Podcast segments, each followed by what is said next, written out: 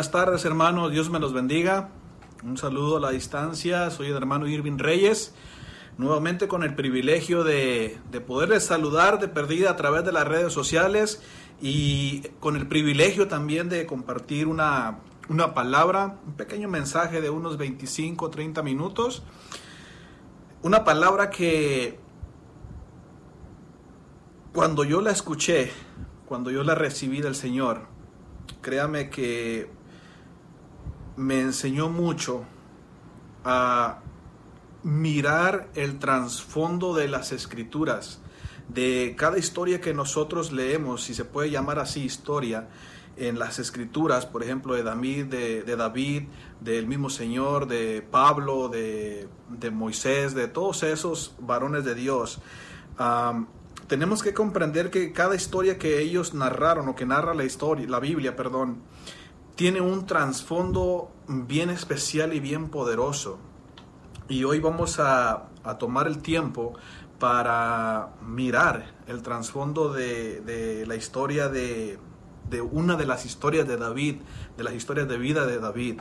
Amén. Así es de que le voy a invitar, como lo hago todo el tiempo, a que abra su corazón y que deje al Espíritu Santo que lo ministre. Acuérdese que yo solamente soy un canal, el que el Señor usa para traerle palabra a usted, palabra de vida, palabra que restaura. Amén. Así es de que saludos a todos y vamos a empezar. Amén. Si puede compartir el video, compártalo, dele like. Amén. Así es de que quiero comenzar con una historia. Hoy es día de historias. so, voy a comenzar con una historia que hace mucho tiempo leí. Y esta historia se trata acerca de, de un sabio. De un sabio que, que fue a visitar a uno de sus discípulos. Y narra la historia que cuando este sabio llegó a la ciudad donde vivía uno de sus discípulos, el discípulo al cual él iba a visitar. Dice que su discípulo salió a encontrarle. Y cuando iban de regreso a la casa del discípulo, dice que miraron tres perros. Los que son de rancho como yo van a entender a lo que, a lo que me refiero cuando, llama, cuando uno dice tres perros o muchos perros, ¿verdad? Entonces dice que, que el sabio y el, y el, y el aprendiz el discípulo, miraron a estos tres perros que estaban encadenados. Pero cuenta la historia que eran perros bravos, que eran perros rabiosos, así cuenta la historia. Pero que, pues hasta cierto punto, el discípulo se sentía confiado porque estaban encadenados. Pero cuando el sabio los miró, dice que le preguntó a su discípulo que si era seguro pasar por enfrente de los animales. So, como el discípulo miraba las cadenas, con la cabeza le dejó saber de que sí era seguro pasar por enfrente de los animales.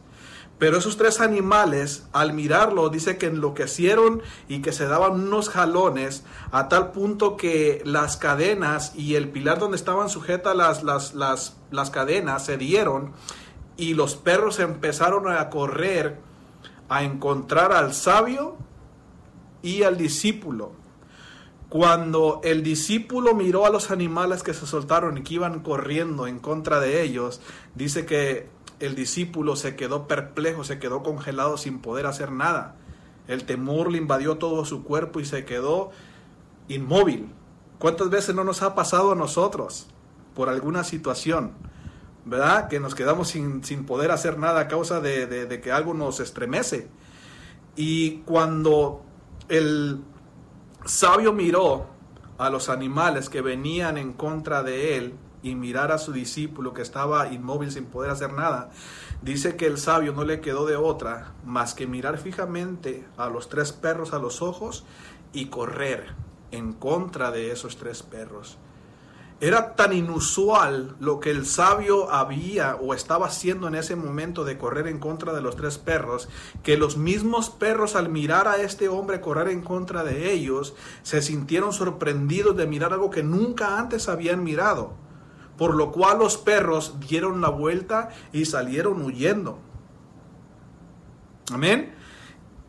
Muchas de las veces nosotros en nuestras vidas nos vamos a, van a, vamos a pasar por momentos, por circunstancias en la vida, que como perros rabiosos, como estos tres perros de la historia, nos van a querer hacer frente. Van a correr en contra de nosotros. Esos problemas que muchas veces nos han atemorizado, o peor aún, nos han paralizado o nos pueden paralizar como lo hicieron con el discípulo. Amén. Pero esta historia nos da una enseñanza bien, bien importante y bien poderosa. Amén. Tenemos que hacerle frente a las situaciones, a las cosas que nos atemorizan sin temor. Tenemos que correr en contra de cada una de esas situaciones, de esos obstáculos que nos causan daño o que nos pueden causar daño o, además que son creadas para causarnos daño. So, si nosotros no tenemos ese valor, como lo tuvo este sabio de correr en contra del problema que él estaba, créame que ese problema, ese temor, puede tomar control de nosotros y causar mucho, pero mucho daño. Amén. El mismo Salomón, escribiendo el libro de los Proverbios, en el capítulo 29, versículo 25, él escribió, dijo que el temor del hombre pondría lazo. Y concluyó con esto. Pero el que confía en el Señor estará seguro.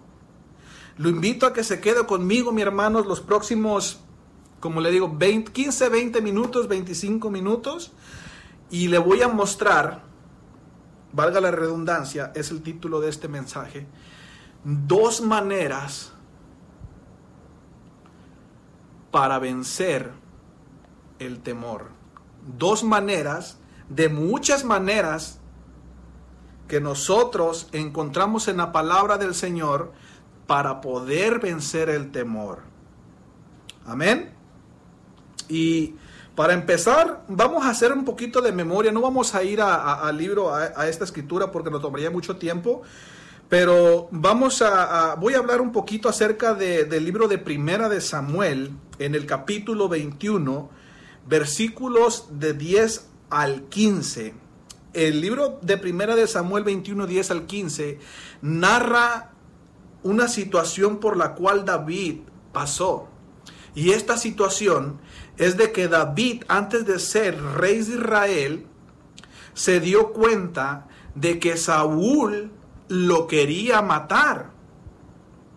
Por lo cual, David atemorizado decide tomar la decisión de huir a Gad. Y sabe usted que cuando David llegó a Gad, todos los, todas las personas, los hombres, los soldados de Gad, le reconocieron. Recuerden que Gad es de donde son originarios los fariseos. Entonces, los fariseos le reconocieron a David. ¿Sabe por qué? Porque si nos vamos poquito para atrás, recordemos que David mató a Goliat y Goliat pertenecía a esa ciudad, era nativo de Gad era un filisteo. So, entonces, cuando los filisteos miraron a David, ¿qué fue lo que ellos hicieron? Claro, querer tomar venganza y quitarle la vida a David. So, David entonces ya no estaba solamente atemorizado o huyendo de que Saúl, porque Saúl lo quería matar, sino que ahora se encuentra en la situación de que todo un pueblo, de que toda una ciudad un ejército entero lo quiere matar. Ahora, aquí es donde me quiero detener un poquito y pensar un poquito en cómo se sentiría David. ¿Cómo se sentiría David al dejarlo todo? Mire, David dejó casa, dejó su ciudad, dejó su familia, lo dejó todo. Primero porque su suegro, Saúl, lo quería matar. ¿Cómo se sentiría David? Aparte de atemorizado, ¿cómo se sentiría David? ¿Sí me entiende? Con una sobrecarga dentro de él con la que solamente Dios le pudo haber dado las fuerzas para salir adelante. So David lo quiere matar y ahora todo Gad, los filisteos, quieren tomar su vida. ¿Sabe qué fue lo que hizo David? Así narra la, palabra del Señor en, en, Primera de Samuel, en el capítulo 21 del 10 al 15. Dice la Biblia que al David mirar la situación tan difícil, esa misma situación lo llevó a hacerse pasar por loco. Sí, mi hermano, por loco. El temor, las situaciones lo hicieron pasar por, lo hicieron, lo, llevaron a hacerse pasar por loco. Dice la palabra, son palabras directamente de la Biblia, de la palabra del Señor, que David hacía correr o dejaba correr la saliva por sus barbas para que los filisteos pensaran que David había perdido la cordura. Y el plan le funcionó. Atemorizado y todo, el plan le funcionó. Los filisteos creyeron que, que David estaba loco, había perdido la cordura, o ellos creyeron que David ya no representaba ningún problema para ellos por lo cual le dejaron en paz. Entonces David aprovechó y de ahí de Gad, de con los filisteos, a causa del temor, a causa de ir huyendo, dice la palabra que fue y se metió a una cueva. Fue y se me, el temor lo llevó a irse a meter a una cueva, la cual se llama la cueva de Adulá, donde se dice que a causa, y es aquí donde viene la bendición, y bendito, bendito Dios, bendito Dios por David, por ese hombre de Dios, que por el cual hoy nosotros podemos estar leyendo estas experiencias a través de la palabra del Señor. Dice la, yo la palabra dice que, que él fue y se metió a esa cueva. Y gracias a las situaciones por las cuales estaba viviendo, estaba pasando en ese momento David, es que el, el rey David llegó a escribir el Salmo, el poderosísimo Salmo 34 cuando se encontraba en esa cueva. ¿Se recuerdan de lo que les, de lo que les enseñé la, la semana pasada, el miércoles pasado, de cómo nosotros podemos transformar las situaciones difíciles en bendiciones para nosotros? ¿Se recuerdan o no? Les dije, ¿verdad? Que nosotros las circunstancias difíciles las podemos transformar en experiencias de vida. Y lo mismo hizo el rey David a través de esta circunstancia de estar huyendo del problema. Él transformó esta situación y no solamente la transformó en una experiencia de vida, sino que lo transformó en un capítulo de la Biblia, el cual hoy a nosotros nos está alentando a seguir adelante el Salmo 34, y es este salmo el que nos da las dos maneras en que nosotros podemos vencer el temor. Y no es que sean todas, simplemente yo le estoy dando dos de muchas maneras que narra la palabra del Señor que nos ayudan a nosotros a vencer las circunstancias, a vencer el temor que muchas veces se hace presente como esos perros rabiosos que quieren correr en contra de nosotros. Amén. Dice el Salmo 34 en el versículo 1, palabras escritas en esa cueva por David. Dice así,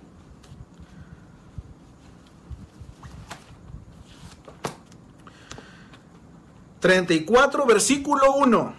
...aleluya... ...bendeciré a Jehová...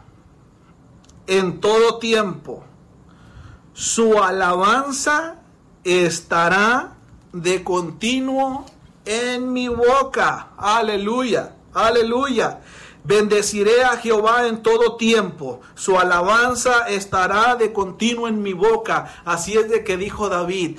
A mí no me importa si estoy siendo perseguido. A mí no me importa si tengo temor. A mí no me importa si Saúl me quiere matar o si los filisteos quieren cobrar venganza. Yo voy a alabar a Dios en todo momento. Su alabanza estará de continuo en mi boca. Aleluya, aleluya. Miren, David estando en la situación que miramos antes, huyendo de sus amigos, de, sus enemigos, perdón, de Saúl, de los filisteos, decide alabar a Dios. En ese momento difícil de persecución, él decidió mejor alabar a Dios. Miren, cuando llega el temor a nuestras vidas o las situaciones difíciles, nosotros podemos hacer dos cosas. Muchas veces hacemos más, pero le voy a mencionar dos. Podemos, número uno, quejarnos, hablar y actuar mal. Pensar sin raciocinio. Y la otra es hacer lo que hizo el rey David en esa cueva. Alabar al Señor. Alabar al Señor. Cuando se encontraba en medio de la dificultad del rey David, del temor, de la persecución, él decidió alabar a Dios. Eso no es algo que nosotros también tenemos y podemos hacer, mi hermano. Es mejor el alabar, el bendecir a Dios en el momento de la dificultad, del temor, que el abrir nuestra boca y declarar cosas que van en contra de alguien o que van en contra de nosotros mismos. Él dijo, su alabanza estará de continuo en mi boca. Y ese fue lo primero que hizo David para enfrentar el temor. El sacar alabanza de su boca. Y esa fue, la, esa fue la primera manera en que David pudo hacer libre del temor que lo llevó a huir de un lado para otro. Y es lo que yo le invito hoy en este día, mi hermano. A que alabemos a Dios, a que, bendiza, que bendizcamos a Dios en momentos difíciles y téngalo 100% garantizado de que el temor, de que la circunstancia huirá de nosotros. Y escuchen lo que dice el Salmo 34, verso 4. El mismo capítulo, el Salmo 34, el cual David escribió en la cueva. Dice, versículo 4, busqué a Jehová, busqué a Jehová, y él me oyó, y me libró de todos mis temores no solamente de uno, no solamente de dos, no. Todos los temores que David tenía en su corazón en ese momento, en su cabeza, dice que él fue y buscó de Dios y Dios le oyó y le libró de todos sus temores. Le libró de todos sus temores. Y esa es la segunda manera ese, versículo, el versículo 4, es la segunda manera de cómo nosotros podemos vencer el temor que nos agobia. El ir y buscar de Dios. Y téngalo por seguro que Dios nos va a escuchar tal y como lo hizo con David. No importa si estamos pasando por esa persecución. No importa si algo nos está afligiendo de manera que nos está llevando a tal vez a, huir, a no ser nosotros mismos. Vengamos y hagamos lo que hizo David, mi hermano. Amén. David, como se lo vuelvo a mencionar, David huyó, David ah, se, ah, se afrentó, David Mm, pasó por momentos bien difíciles, la vergüenza tal vez de hacerse pasar por loco, eh, llegó al punto de hacer cosas que tal vez no tenía que hacer, pero lo hizo por temor para poder sobrevivir. Pero aún así él estando en la cueva, él entendió, él comprendió que no había nada mejor que alabar a Dios que el buscar a Dios en los momentos difíciles. Él había comprendido de que si alguien tenía la salida para esos problemas, para esos temores, era solamente su Padre. Era solamente su Creador. Así es de que mi hermano, mire, si, David, si Dios libró a David de todos sus temores, si Dios escuchó a, a David, Dios tiene el poder y, más que el poder tiene el amor que tenía para con David, también lo tiene para usted. Simplemente alabe al Señor en los momentos difíciles y busque del Señor en esos momentos difíciles que Dios está esperando por usted. Vaya a Él, clame a Dios y Él le va a responder. Es tiempo que medite el Salmo 34, mi hermano. Se lo vuelvo a decir. A mí me pasa algunas de las veces que yo leo un capítulo o un versículo, pero más que nada un capítulo, y hasta cierto punto lo entiendo. Pero tras de ese capítulo, tras de ese versículo, hay una experiencia de vida. Hay una situación por la que un hombre o una mujer de Dios pasaron y la cual los llevó a escribir, guiados por el Espíritu Santo, escribir cada uno de los capítulos y los versículos en esta bendita Biblia. Y mejor aún, esos hombres, esas mujeres, que escribieron la palabra que hoy nosotros leemos y nos ayuda a seguir adelante, son hombres y mujeres tal como usted y como yo. Tal como usted y como yo. No hay nada especial que tenía David o que tenían nosotros hombres o mujeres de Dios en la Biblia que nosotros no tengamos. La única diferencia es que como David, él prefería alabar a Dios y buscar a Dios en todo momento. En todo momento. Así es de que lo invito, mi hermano, mi hermana, a que haga suyo el Salmo 34. Medítalo. Medítelo y vívalo. Es para usted hoy en día. Quiero cerrar con una oración. Y si usted está pasando por alguna circunstancia que tal vez ha causado temor, que tal vez se, está sintiendo usted perseguido, perseguida, sin salida. Tal vez esa situación no le ha permitido coincidir, conciliar el sueño en las noches. Tengo buenas noticias para usted. El Señor está esperando que usted clame a Él. Clame a Dios y Él lo va, la va a escuchar.